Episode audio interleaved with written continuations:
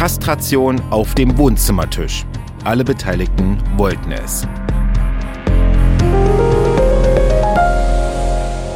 Es ist ein Prozess, der einen auch ein bisschen fassungslos zurücklässt, aber es ist ein Prozess, der auch kein Einzelfall in Deutschland ist. Und Sie hören über diesen Prozess wie immer in der App der ARD Audiothek und von uns gibt es ja alle zwei Wochen montags neuen Stoff aus dem Gerichtssaal. Und jetzt geht's los. ARD. Ja, wenn außergewöhnliche Prozesse in Thüringen anstehen, ist unsere MDR Thüringen-Reporterin Conny Hartmann immer mit dabei, immer im Gerichtssaal und das seit mehr als 20 Jahren. Und so ist und war es auch diesmal. Hi Conny. Hallo Olli. Wir gehen auch gleich rein. Wir sind im Landgericht Erfurt. Wir sind bei einem Prozessauftakt. Und worum geht es uns heute? Es geht um einen Mann, der andere Männer auf deren ausdrücklichen Wunsch hin kastriert haben soll. Der Prozess ist aus zwei, äh, aus meiner Sicht, aus zwei Perspektiven sehr interessant. Natürlich einmal, was da passiert ist. Das ist was Außergewöhnliches, ist aber nicht der erste Prozess dieser Art. Es gibt in Bayern bereits, ist bereits ein Prozess abgeschlossen, der endete auch mit der Verurteilung des Mannes. Ich erkläre das deshalb jetzt schon, weil das mit unserem Prozess was zu tun hat. Und er ist aus juristischer Sicht total interessant. Warum ist jemand angeklagt, der auf ausdrücklichen Wunsch der wie heißen sie im Prozess Geschädigten gehandelt hat. Das sind so die zwei Spannungsfelder. Es war natürlich extrem hohes öffentliches Interesse, öffentliches Interesse, aber nicht, dass da Angehörige oder normale, sage ich jetzt mal, Zuschauer da waren, sondern das Medieninteresse war natürlich extrem hoch bei dieser Geschichte. Ja, und du natürlich mittendrin. Also erzähl doch mal, wie war das im Gerichtssaal und was ist das für ein Mann, der da auf der Anklagebank sitzt? Der Angeklagte ist 74 Jahre alt, ist, ist ein sympathischer älterer Mann, sage ich mal. Der sitzt auf der linken Seite mit seinem Verteidiger, auf der rechten Seite sitzt ein Staatsanwalt und daneben ein psychiatrischer Gutachter. Wie gesagt, hinten war echt was los. Die Zuschauerreihen waren mit ähm, ja, Pressevertretern gut gefüllt. Und alle haben wir auf die Anklageverlesung gewartet, weil da kriegst du ja das erste Mal wirklich ein paar Details mit von dem, was passiert ist. Wir, wir bekommen ja Mitteilungen, wo grob zusammengefasst ist, worum geht es in diesem Prozess, damit wir entscheiden können, interessieren wir uns dafür oder interessieren wir uns nicht dafür. Und bevor die Anklage verlesen wurde, sagt der Vorsitzende so, wir haben uns im Gericht schon Gedanken gemacht, nämlich darüber, dass wir die Anklage nicht öffentlich verlesen. Ups.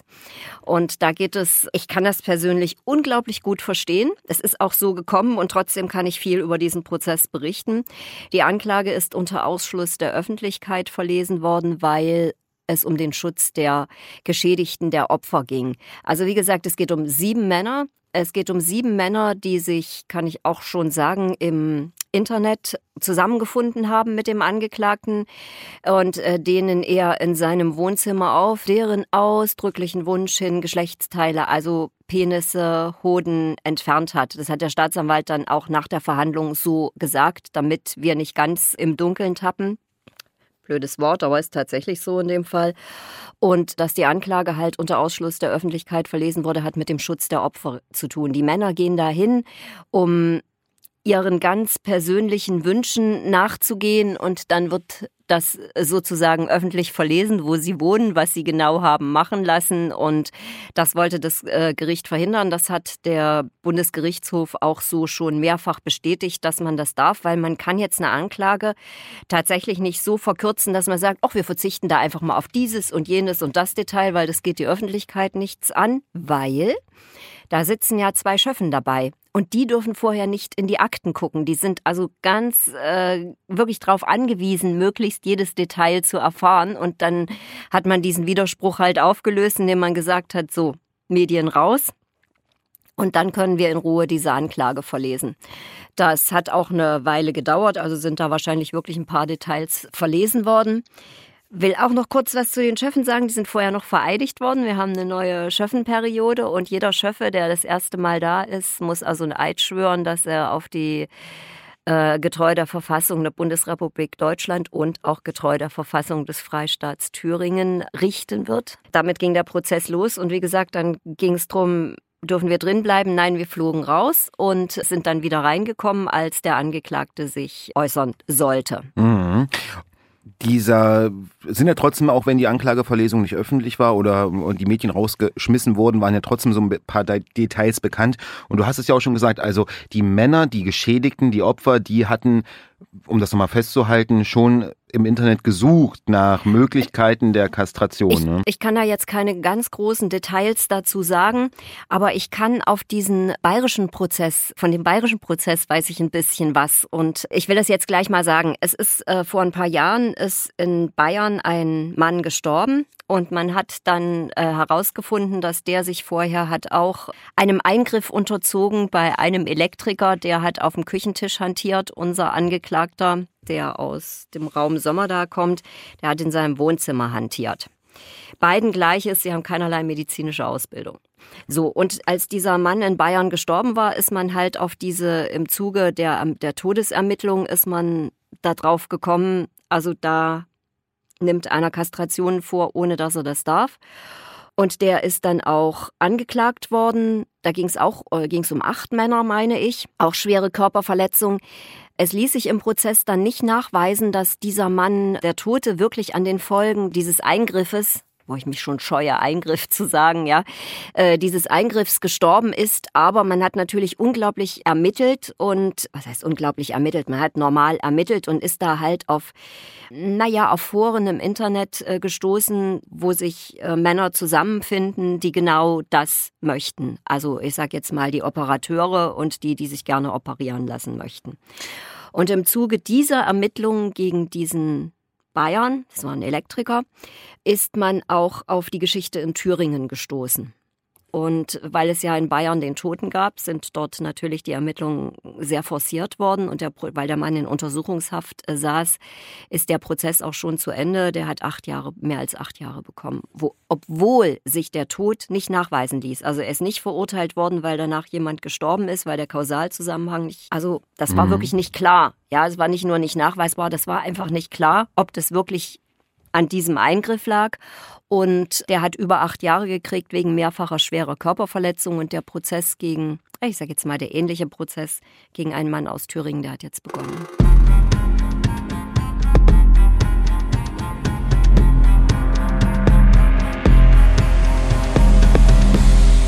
Und bevor wir zu den Details kommen, hier der Hinweis auf einen anderen Podcast, der auch Geschichten aus dem Leben erzählt, die auch unter die Haut gehen. Und zwar ist das der Feuerwehr-Podcast von den Kollegen von NDR Niedersachsen und der Walzroder Zeitung. Und da erzählen Feuerwehrleute ihre Geschichte von ihren Einsätzen. Und auch Feuerwehrleute sind ja immer wieder im Gericht zugegen. Und Conny, da kannst du ein bisschen was erzählen. Ne? Ja, insbesondere natürlich bei den schweren Brandstiftungsprozessen, wo Schlimmes passiert ist. Und ich finde das immer total spannend, wenn die als Zeugen gehört werden. Dann ist natürlich der ganze Stress, die ganze Hektik, auch die ganze Dramatik bei diesem Einsatz, das wird dann immer sehr abgeklärt erzählt. Muss ja auch so sein bei Gericht. Und ich frage mich dann immer, was machen die wohl durch auf so einem Einsatz und wie kommen die vielleicht auch damit klar, wenn sie nicht mehr helfen können? Also Feuerwehrleute auch im Gerichtssaal immer ein Thema. In der neuen Folge vom Podcast erzählt ein Feuerwehrmann aus Lilienthal, wie er vor ein paar Wochen das Hochwasser im Ort selbst erlebt hat und das Ganze auch selbst bekämpft hat. Also beeindruckende Geschichte von Zusammenhalt und harter Arbeit zu hören im Feuerwehr-Podcast Mein Einsatz von NDR1 Niedersachsen und der Walzroder Zeitung. Alle zwei Wochen, immer donnerstags, gibt es da eine neue Folge zu finden in der App der ARD Audiothek.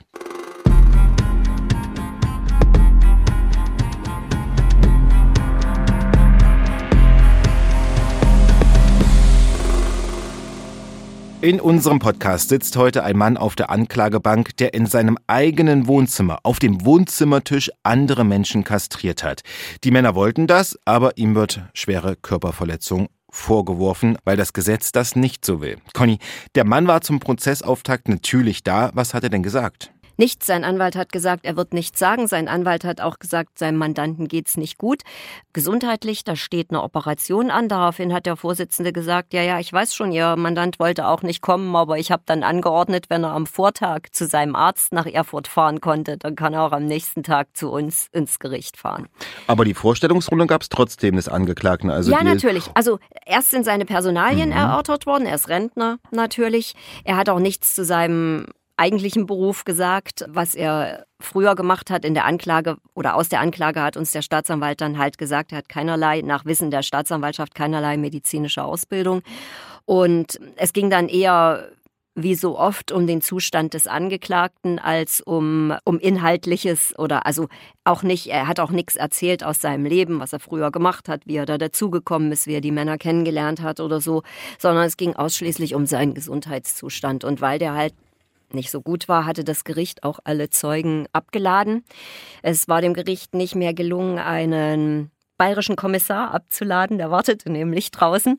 Und äh, dann war uns auch relativ schnell klar, dass äh, drin im Gerichtssaal hieß es, wir sind im Zuge anderer Ermittlungen auf den Angeklagten gestoßen. Dann war, war uns natürlich relativ fix klar, wie man auf den Angeklagten gekommen ist.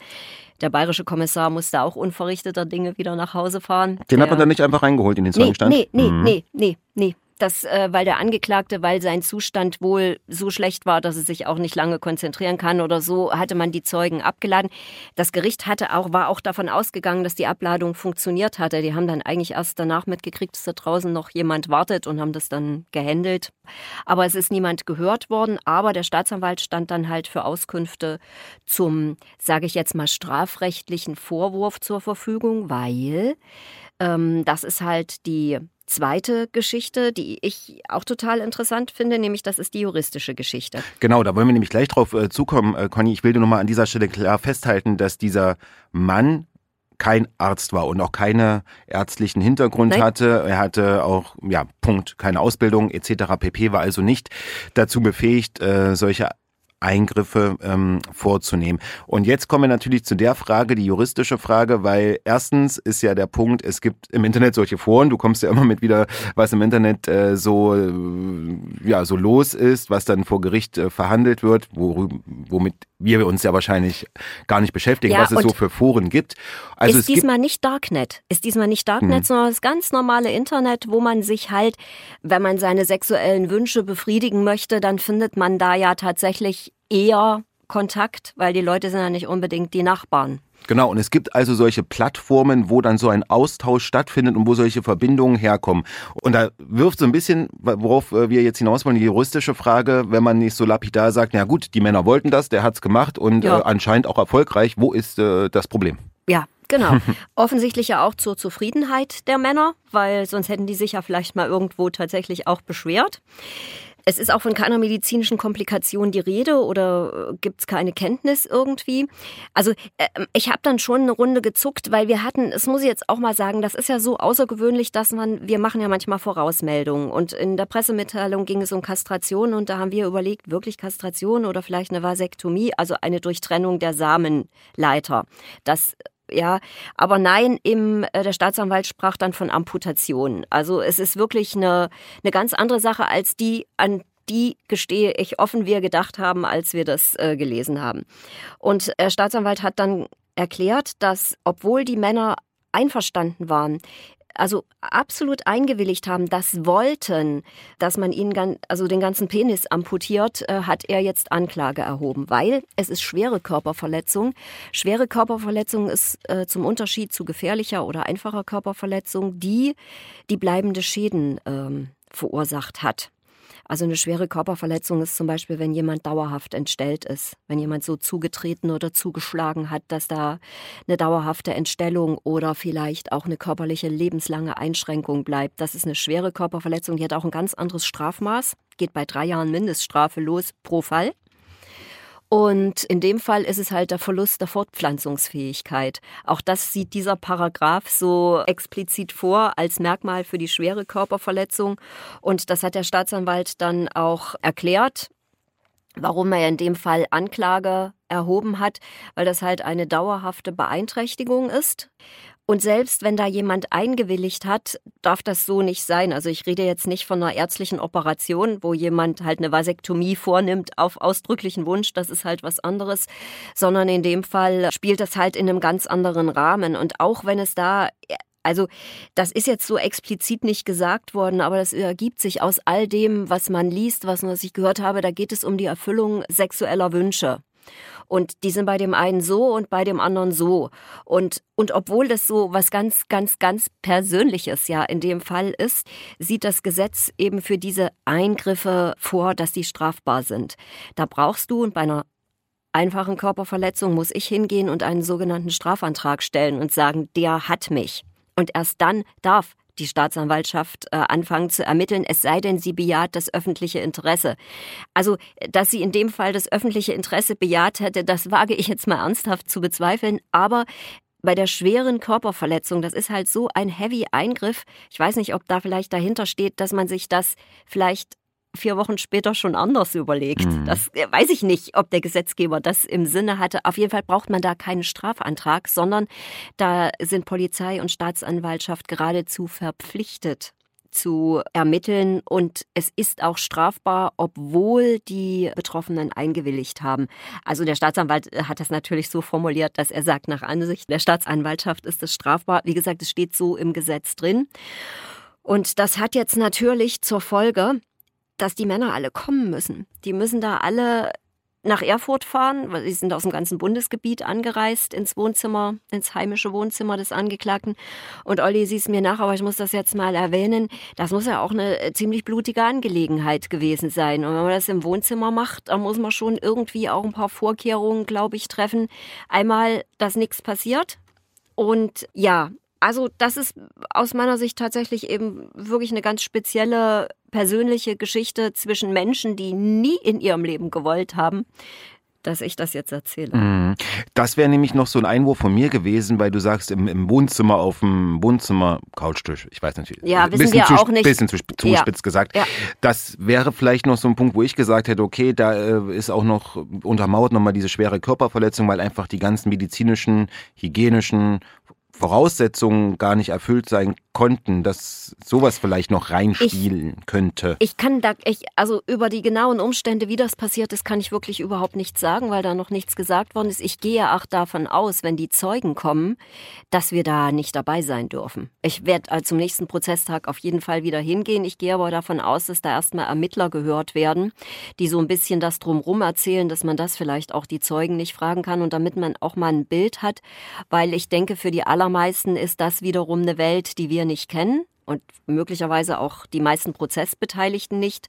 Und da lässt man sich natürlich dann auch gern mal von Ermittlern so einen Einblick in diese Welt geben, um ein Gespür dafür zu kriegen, was ist da passiert, warum ist das passiert? Da macht sich zwar jeder seine eigenen Gedanken, aber wir können ja nicht in die Köpfe derer hineinschauen, die äh, da hingegangen sind.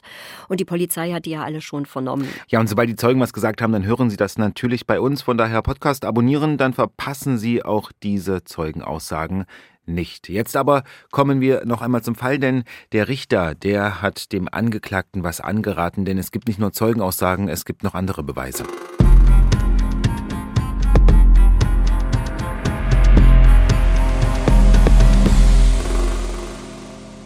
Der Vorsitzende hat dem Angeklagten dringend ans Herz gelegt, ein Geständnis abzulegen, weil nämlich es gibt von allen diesen Eingriffen Fotos, die den Betroffenen auch exakt zugeordnet werden können, sowohl als auch. Also was die Person betrifft, als auch das, was da genau passiert ist.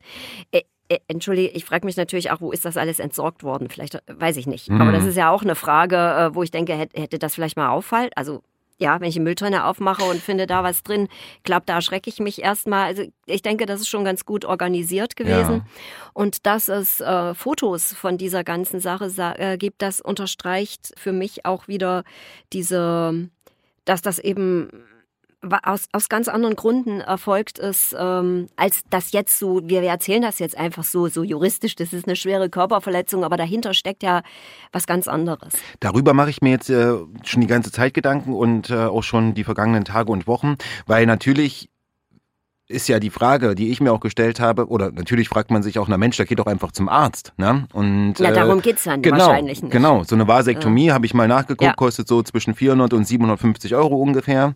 Und äh, ich könnte mir vorstellen, bei den Eingriffen, weiß ich jetzt nicht, wie viel Geld geflossen ist. Zwischen 500 und 2200 Euro pro Eingriff hat er auch noch, hat es sich bezahlen lassen. Also sogar, äh, sogar ein bisschen mehr. Also das deutet ja schon darauf hin, dass es tatsächlich eher so äh, so eine sexuelle Neigung ist, wie ja. du das die ganze Zeit sagst. Ne? Weil ansonsten ja. könnte man zum Arzt gehen und sagen, ja. ich will das und ähm, das machen lassen. Aber anscheinend steckt da wirklich. Genau, äh, genau. Und ich sage immer, erlaubt ist, was gefällt, also was allen Beteiligten gefällt. In dem Fall ist es nicht erlaubt, sagt der Staatsanwalt.